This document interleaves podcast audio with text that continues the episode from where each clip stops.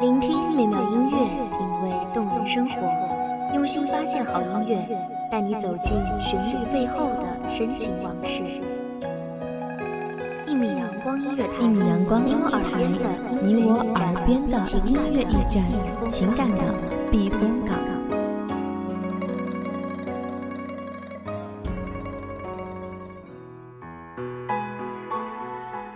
明月几时有？把酒问青天。但愿人长久，千里共婵娟。各位听众朋友，大家好，这里是一米阳光音乐台，我是主播莫莉。又是一年中秋月圆夜，远行的人归来，欢声笑语万里相传。漂泊的人孤身在外，举目无亲，只能对酒当歌，邀明月来相伴。值此佳节，茉莉希望无论你是亲朋围绕。还是形单影只，本期节目都可以带给你一份家的温暖。我欲乘风归去，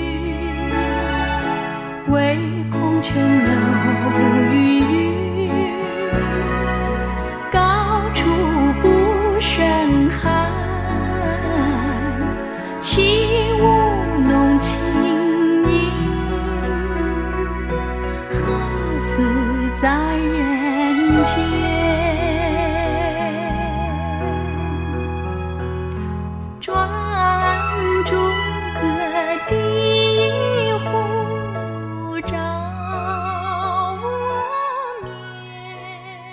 节始于唐朝初年，盛行于宋朝，至明清时已与元旦齐名，成为中国的主要节日之一。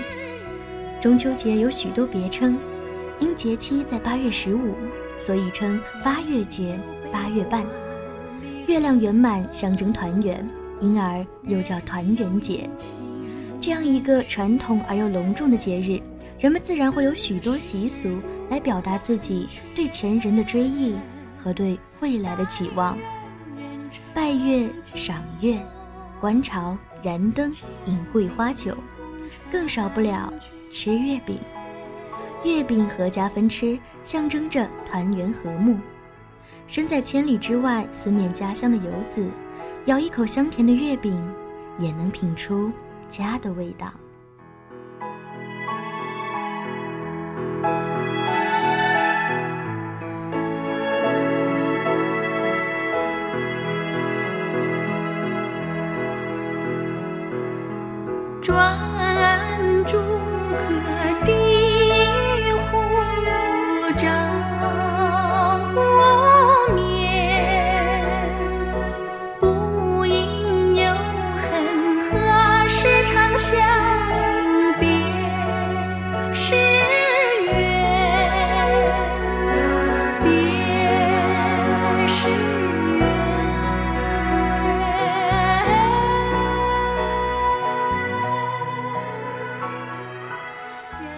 嫦娥应悔偷灵药，碧海青天夜夜心。美好的节日总是被赋予美好的传说，一代代传唱下来，根植于人们心中，便会开出自由想象的花朵。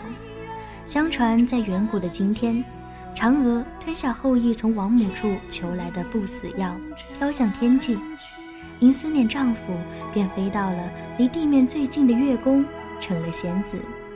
所以，每逢中秋，人们会在月下摆上香案供品，祈求月亮上的嫦娥仙子保佑平安吉祥。小时候听完这个故事，便会抬头望一望幽蓝天空中皎洁的月亮，那月亮中辉影斑驳，好像是嫦娥仙子华丽的衣袂，演绎着醉人的舞姿。嫦娥长生不老，而后羿。却已不知身在何方。偌大的月宫中，日日夜夜浮动着寂寞。说好的天长地久，千年来却只有我一人相守。随月光入梦，梦里的月宫美轮美奂，似乎还能听到玉兔捣药的微微声响。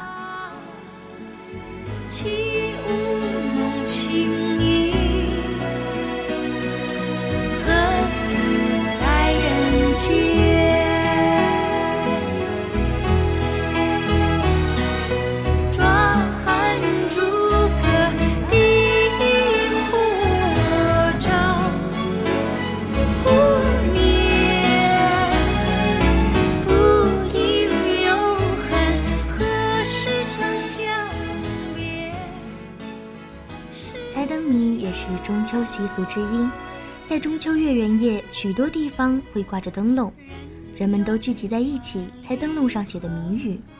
猜谜的人大多是青年男女，一人一语，你来我往。微微明亮的灯光映衬着如花笑靥，爱情也在悄悄萌芽。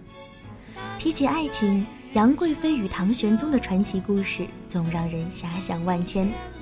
相传中秋这天，唐玄宗与天师望月赏月，突然玄宗兴起游月宫之念，于是天师做法，三人一起步上青云，漫游月宫。忽闻仙声阵阵，清丽奇绝。婉转动人，唐玄宗素来熟通音律，于是默记心中。这便是历史上有名的《霓裳羽衣曲》。后来更有杨贵妃一舞动天地，在天愿作比翼鸟，在地愿为连理枝。浓情蜜意，转瞬间天人永隔。你不在，我搜尽碧落黄泉。只想再为你重复一遍昨日的誓言，从此江山抛之脑后，我只愿与你双宿双飞。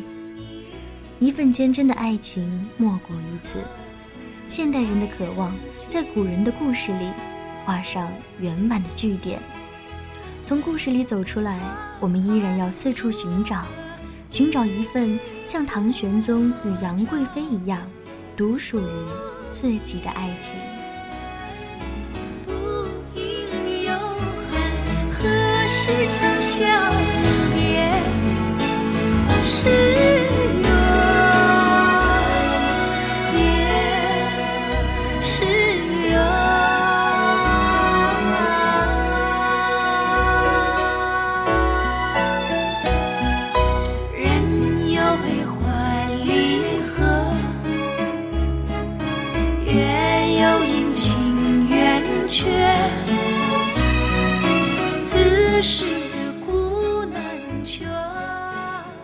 苏轼的《水调歌头》一直是最具代表性的中秋佳作。这阙词是苏轼中秋节在密州所作。当时的苏轼因为与当权的变法者王安石等人政见不同，自求外放，辗转在各地为官。他曾经要求调任到离弟弟苏辙较近的地方为官，以求兄弟多多聚会。而到密州后，这一愿望仍无法实现。时值中秋，皓月当空，银辉遍地。与苏辙分别后，已七年未得团聚。苏轼面对一轮明月，心潮起伏，于是趁酒兴正酣，挥笔写下这首名篇。落笔潇洒，书卷自如，融情于景，境界高逸。离别与思念一直是中国诗人所热衷描写的主题。千百年来，温婉的诗词大多都带着依依不舍的离别、挥之不去的思念和求之不得的遗憾。在这个团圆的节日里，漂泊在外的游子思家的心绪一定比往日更胜一筹，只恨不能泪下生翅，让明月照我还乡。其实遗憾也很美丽，正是因为有不圆满的结局，才有后人的叹惋之词。正是因为你不能回家，家在你心中才变得越来越重要。无论它是富丽堂皇、安逸舒适。还是简陋萧条，它永远都是你的避风港。只要有亲人在的地方，就永远是你心灵可以栖息的地方。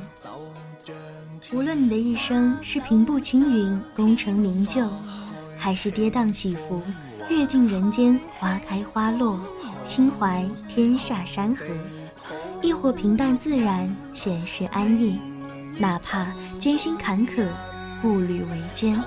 都没有关系，中秋佳节是时候停下脚步，回家看看，重拾前进的信心与温情，在这个团圆的日子里，希望你的心灵可以有一个归宿。这里是一米阳光音乐台，我是主播茉莉，我们下期再见。